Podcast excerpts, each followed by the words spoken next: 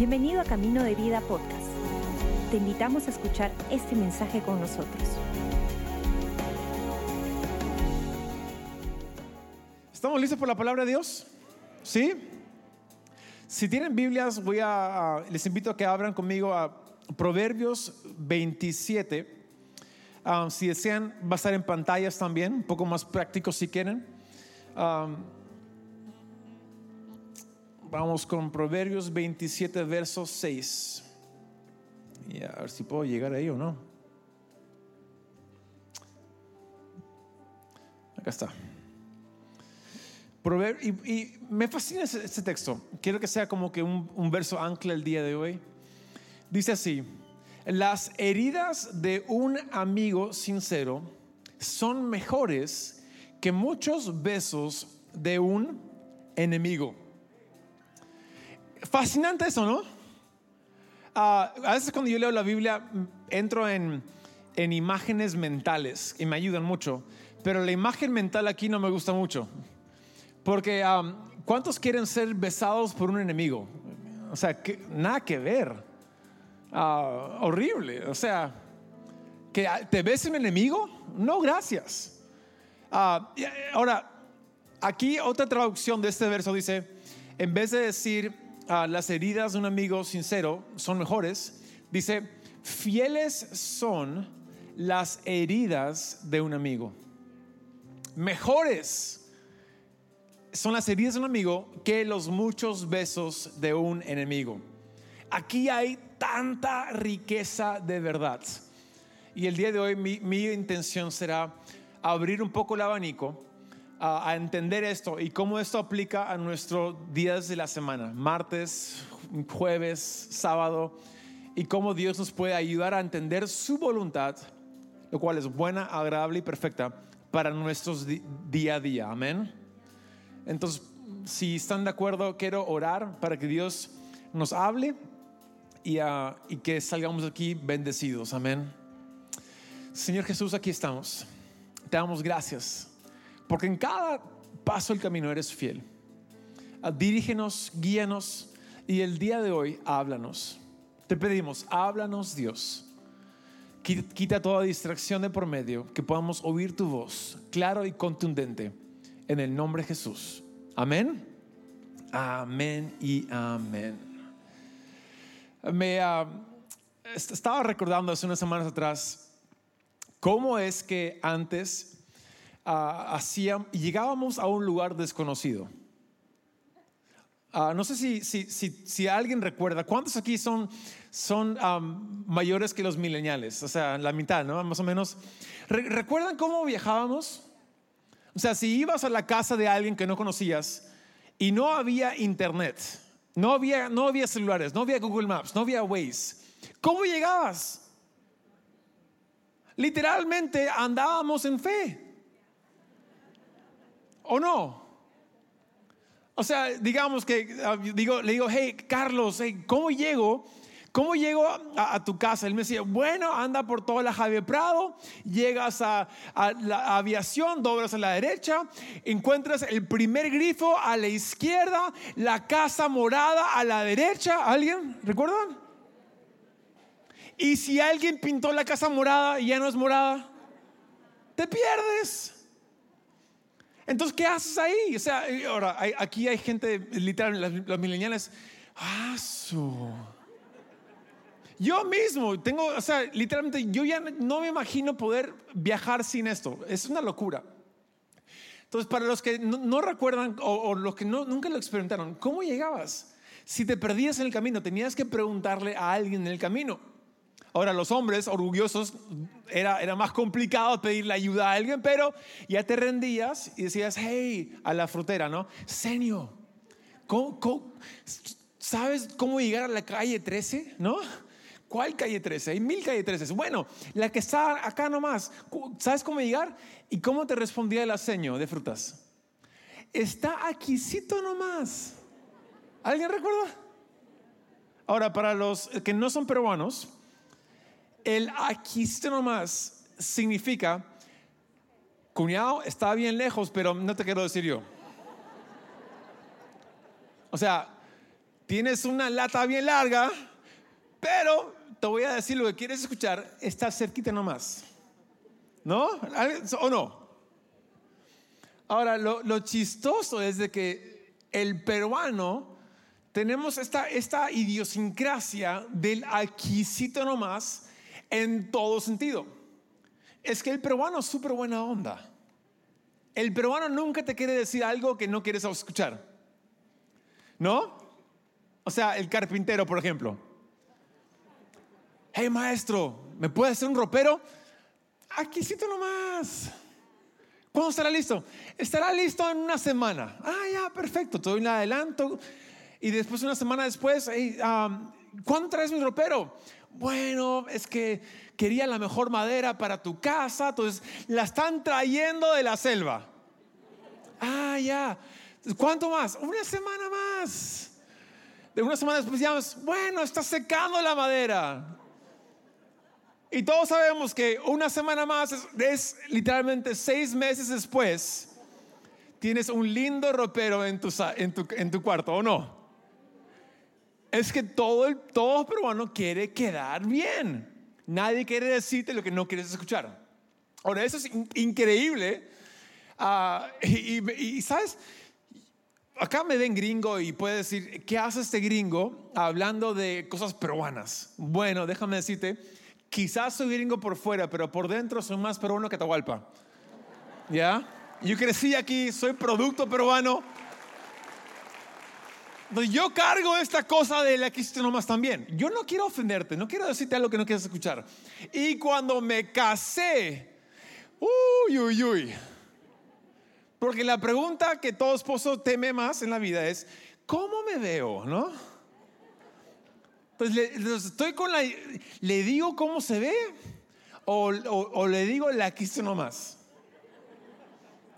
Entonces al inicio yo le decía a mi esposa, mi amor, mira, te ves, te ves súper bien. Y tiene así un pelo parado, una legaña gigante, una lechuga acá en el diente, no sé. Y ya, te ves súper bien, pero después ella se miraba en el espejo y me decía, hey, ¿por qué no me dices que tengo el pelo parado o una legaña gigante? Ay, no, amor, es que, es que te ves bien, ¿no? Entonces aprendí rápidamente por los golpes de la vida, no de ella, de la vida de que si yo no le digo lo que realmente es, yo pago pato. ¿O no? Hombres, ¿tú sabes? Ah, todos saben, todos dicen sí. Uh, si no dice sí, dice nomás. Entonces yo aprendí de que cuando ella quizás tiene algo fuera del lugar, yo le tengo que decir, hey, mira, esa casaca no te queda bien, ¿no? O esos zapatos realmente nunca te los pongo de nuevo, ¿no? Y, si yo le digo la verdad, que me va a ir mejor en la vida. ¿Por qué? Las veces que mi esposa se ve mal son muy pocas, comparados a las veces que se ve extremadamente bien. Entonces, las siguientes, como yo tengo un trato con ella, que siempre le voy a decir como la verdad, cuando ella me dice, hey, mi amor, ¿cómo me veo? Yo le digo, mi amor, ¿te ves churra? Estás guapísima, estás increíble. Y me dice, ay, no, no, no te creo. Entonces ahora yo le puedo decir, baby, um, yo siempre te digo cuando estás mal, entonces cuando estás bien, puedes confiar en mí. ¿O no? Entonces, aunque quizás hay veces que no, no es bueno que le diga la verdad, son pocas comparadas a las veces que sí le puedo decir la verdad y que es verdad y que es agradable, que es placentero lo que le diga. Creo que de la misma manera, si tomamos e, este pasaje en contexto de, algo parecido, yo no quiero que un enemigo mío me diga mis verdades. Prefiero que un amigo me diga mis verdades. En vez, ¿Alguna vez les ha pasado que están ahí con alguien, alguien conversando y de repente pasa una hora, vas al baño, tienes una lechuga gigante acá al medio y la lechuga estuvo ahí toda la conversa y no te dijeron nada. O sea, es la ofensa más grande del mundo, dímelo. Pero prefiero que me lo diga un amigo a que me lo diga un extraño. Peor, un enemigo. Hola. Ahí es donde vemos que realmente mejores son las heridas de un amigo que los muchos halagos o muchos besos de un enemigo. La herida de un amigo es fiel, es para ayudar, es para bendecir. Aunque quizás es una herida aún, igual es bueno. Y ahí es donde me encanta este, este texto cuando lo complementas con lo que Jesús dice de un amigo. Jesús dice en um, Juan 15, quiero leerlo aquí, Juan 15, 12 y 13. Es fascinante esto. Dice así, este es mi mandamiento, ámense unos a otros de la misma manera, digan misma manera, en, la, en, en que yo los he amado. No hay amor más grande que el dar la vida por los amigos. What? Jesús literalmente nos enseña aquí que el amor más grande que podría haber, el amor más grande que existe es aquel amor cuando uno da la vida por un amigo. Ahora, eso es fascinante porque ese es el estándar que Jesús nos pone delante nuestro. Ámense como yo los he amado. Qué difícil, ¿no? Si ese es el estándar para ser amigo, qué difícil es ser amigo. Porque quizás incluya el dar la vida por alguien más. Ahora, me encantaría decirte de que yo daría mi vida por, por ti. Pero no sé. Quizás yo diría, ah, daría mi vida por Nick. Nick Valcom es de mis mejores amigos en la vida. Y hey Nick, mira, yo voy a dar mi vida por ti, pero probablemente es simplemente un adquisito nomás. ¿Por qué? Soy ser humano. Yo no sé cómo voy a reaccionar cuando hay un momento de crisis. Probablemente voy a congelarme, voy a orinar mi pantalón y él no va a sobrevivir. No sé, algo va a pasar. Nick, yo daría mi vida por ti. Ojalá, no sé, pero yo no, yo no sé. Quisiera, haría mi mayor esfuerzo, pero no, no te lo puedo garantizar. Y es lo que me encanta de nuestro Jesús. Jesús no solamente pone el estándar, Jesús no solamente dice que sería bonito, Él cumplió el estándar. No solamente nos dice hagan esto, sino Él nos mostró y yo mismo lo hice por ti. Y al hacerlo por ti y por mí, Él se mostró amigo. Jesús es nuestro verdadero amigo. Un amigo que nunca falla, un amigo que siempre cumple, un amigo que realmente ha dado su vida por ti y por mí. Entonces, cuando tú y yo estemos leyendo la Biblia y algo que leemos nos confronta, Fieles son las llagas o las heridas de un amigo. Cuando estamos orando y, sentimos que el Espíritu Santo nos está guiando a hacer algo que realmente no nos gusta, quizás es pedir perdón a alguien por algo que, no hicimos o, o, hicimos, o quizás es tomar una decisión que hemos estado postergando porque sabes que me duele mucho tomar esa decisión. Fieles son las heridas de un amigo.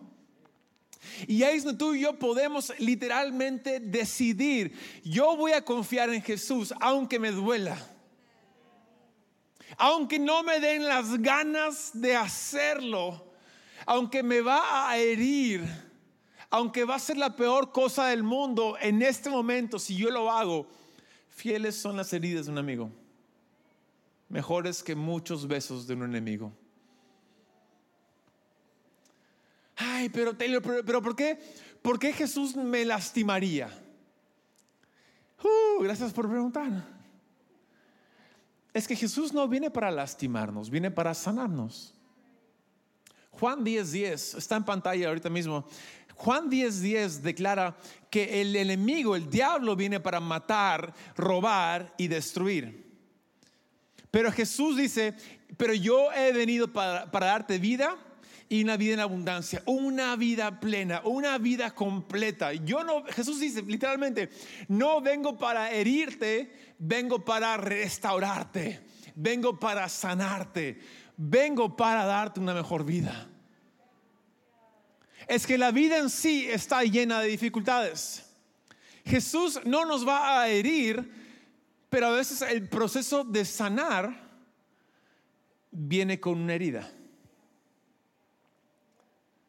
¿Alguien ha tenido, no sé, ha ido a un doctor y el doctor tiene que hacerte un procedimiento para sanarte? Que sea de mucha, que, duela mucho. O sea, quizás te has roto un hueso y tiene que moverlo para ponerlo en su lugar. ¿No? O, quizás un, un, un, no sé, un codo, un hombro dislocado. Tienen que moverlo para ponerlo en su lugar. ¿Cuánto dolor es eso? Es horrible. O quizás para, para arreglar los dientes, tienen que jalar algo para que todo pueda mejorar. Quizás una cirugía donde, donde una, una um, navaja pequeña no está para herirte, sino para sanarte. Y es a veces contradictorio porque no, me va a cortar. Me va a herir. Me, va a dañar. No, no, no. Fieles son las heridas de un amigo. Fieles son las heridas de Jesús. Jesús no viene para herirte, sino para sanarte, pero en el proceso a veces duele. Y simplemente quiero recordarnos el día de hoy de que cuando Jesús haga un procedimiento de sanar nuestras vidas, aunque duela, podemos confiar en Él, porque Él es fiel y Él no es un, no es un charlatán que nos dice ser buen amigo. Él no nos va a fallar con un aquí está nomás. Él dio su vida por ti y por mí. Hace unos cuatro años atrás pasó algo y, todos los padres saben esa historia también, fácil les ha pasado a ustedes. mi hija mayor se sacó la mugre. Era, era uno de esos, esas, esas zapatillas con llantas atrás, ¿no? Que son del diablo, ¿no? Esas. y, y ella andaba así como que en sus eh, atrás y, andaba y rodaba por, por mucho tiempo, así. Y honestamente llegó a romperla, increíble. Pero una vez estaba ya súper confiada, bien canchera, y está, está en nuestro condominio, eh, no había autos ahí, y está, está rodando a toda velocidad, como que corriendo y... Y me, mírame, mírame, mírame. Y de repente, más o menos aquí a la tribuna, yo estaba, yo y mi esposa con mis otras hijas y Misha. Y Misha se da, se, se tropieza, se cae de cara, se raspa ambas rodillas, los codos y las palmas de su mano, un poco la cara. Se sacó la mugre. Entonces yo estoy acá con Chama, no, en cámara lenta todo, qué horrible. Corrimos a ella, ella está bramando en llanto, ya está llena de sangre. Y ahí mismo yo digo, ¿qué no daría yo para reemplazarla? ¿Qué, como papá, ¿qué no daría yo para que en vez de que ella se raspara, que yo me raspara? ¿Qué no daría yo para eh, literalmente que ella no tenga esas heridas en, su cuerpo? Porque yo sé cómo va a ser la recuperación. Va a tardar, va a estar bien, pero qué feo momento. Pero obviamente no me, corresponde reemplazarla, sería imposible físicamente. Entonces ¿qué tuvo que hacer? Simplemente abrazarla, consolarla en lo que pude, cargarla a la casa. Y qué bien sería si solamente fuera eso. Qué bien sería si simplemente yo pudiera simplemente agarrar unas vendas y ponerle vendas y decir, ah, Dios te bendiga, estarás sana. En el nombre de Jesús, bing barabum, pa. Pero no, todos sabemos lo que corresponde. ¿Qué, le pasa a una rodilla raspada con tierra si no le quitas la tierra? se infecta. Entonces yo me entré con ella a la tina, prendí el agua, al prender el agua era como que, ¡Ah! ¿por qué me haces esto? Estoy por limpiarte, pero ni siquiera sabes lo que viene. Esto es nada comparado a lo que estoy a punto de hacerte, pero te amo. Fieles son las heridas de un amigo. Fieles son las heridas de tu viejo, ¿no? Agarro el jabón y le digo, te va, te va a doler, pero si yo no hago esto, si yo no entro a sobar las llagas que tienes, a quitar, porque no sale si soplo nomás. Tengo que literalmente meter, sacar, sobar.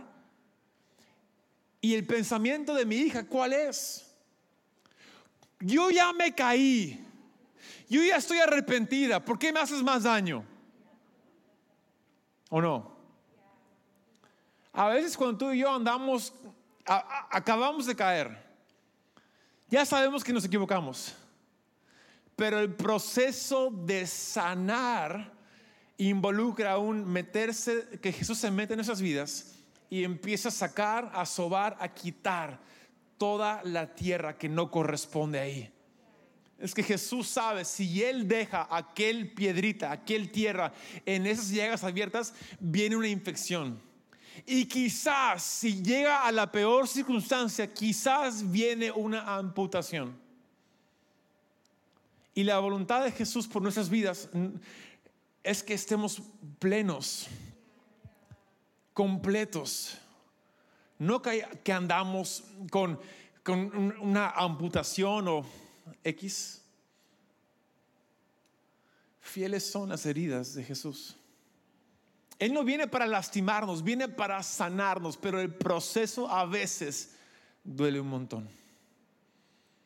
Y ahí es donde yo recuerdo el día de hoy que vale la pena confiar en Jesús. Él es bueno. ¿Y sabes cuál es su promesa? La promesa que Jesús nos da, sus palabras, lo vemos en Apocalipsis 21:5. Me encanta eso. Dice, el que está sentado en el trono dijo, Jesús mismo, miren, hago nuevas todas las cosas. ¿Qué significa todo? Todo. No algunas cosas, no la mitad. Hago nuevas todas las cosas. ¿Qué es nuevo? Nuevo no es parchado. Nuevo no es como que como si fuera nuevo. Nuevo es nuevo. Y dice así, entonces me dijo Jesús, literalmente, Escribe esto porque lo que te digo es verdadero y digno de confianza. Jesús es digno de confianza y lo comprobó porque él dijo, no hay amor más grande que aquel que da su vida por un amigo. Y Jesús decidió, yo daré mi vida por mis amigos. Entonces podemos confiar en Jesús. Jesús no es floro. Jesús no viene con promesas vacías. Jesús no viene para decirnos lo que queremos escuchar. Él viene para sanarnos, para restaurarnos. Fieles son las heridas de un amigo. Puedes confiar en Él. Y lo que Jesús está diciéndonos el día de hoy es, hey, vas a ver que cuando este proceso temporal y momentáneo termine, estarás mejor que nunca. Cuando este momento, este sacudón, esta herida sane, uh, estarás mejor que nunca. Entonces, ¿por qué tardar lo bueno? Confiemos en Jesús. Fieles son las heridas de un amigo. Jesús es nuestro verdadero amigo. Amén. Esto me emociona. Porque podemos decidir literalmente, ok Jesús, esa cosa que me has estado pidiendo, tómalo. Esa cosa que me has sugerido cambiar, puedo confiar en ti. Aquello que lo cual tú quieres que yo ah, no sé, esa persona con quien quieres que yo hable o aquel cosa que tú quieres que yo haga. Aunque te duela el alma, si Jesús te lo pide, puedes confiar en Él. Porque Él es bueno y fiel. Amén. Y ahí es donde me encanta la canción que cantamos. Sin temor al futuro. Yo puedo creer y caminar y andar y confiar en Él. Porque Él no es un charlatán, Él no es floro, Él es bueno. Y su plan es agradable y perfecta para nuestras vidas. Amén, iglesia. Entonces, quiero hacer algo. Ah, si pueden, pónganse de pie. Quiero orar con ustedes. Y orar de forma muy específica. Que Dios nos dé la valentía de poder, eh, de poder decir, ok Jesús, haz tu obra en mí. Es que déjame explicarte eso. Dios no te va a obligar a sanar, te va a invitar a sanar. Dios no se va a imponer sobre ti. Él no te va a obligar, no te va a forzar. Él va a decir, hey, andas bien herida. ¿Puedo sanarte? ¿Me permites sanarte? Él no va a venir a, sedarte, a noquearte para sanarte. Él va a decir, ¿me permites? Si tú me permites, yo lo haré. Entonces, que hoy día podamos tener la valentía de aceptar la invitación, de entrar y ser sanados por completo. Amén. Padre Santo, aquí estamos. Y hoy te pedimos, Dios, sánanos. Entra en nuestras vidas. Haz una obra completa. Aquello que has empezado, tú eres fiel y bueno para terminarlo. Entonces, Dios, tú no prometes en vano Tú prometes y cumples. Entonces haz todo nuevo en mí. Haz todo nuevo aquí. En el nombre de Jesús te invitamos. Entra en nuestras vidas. Amén y amén. Levantemos voces, iglesia. Gracias por acompañarnos. Esperamos que hayas disfrutado el mensaje de hoy. Si deseas más información, síguenos en nuestras redes sociales o visita caminodevida.com.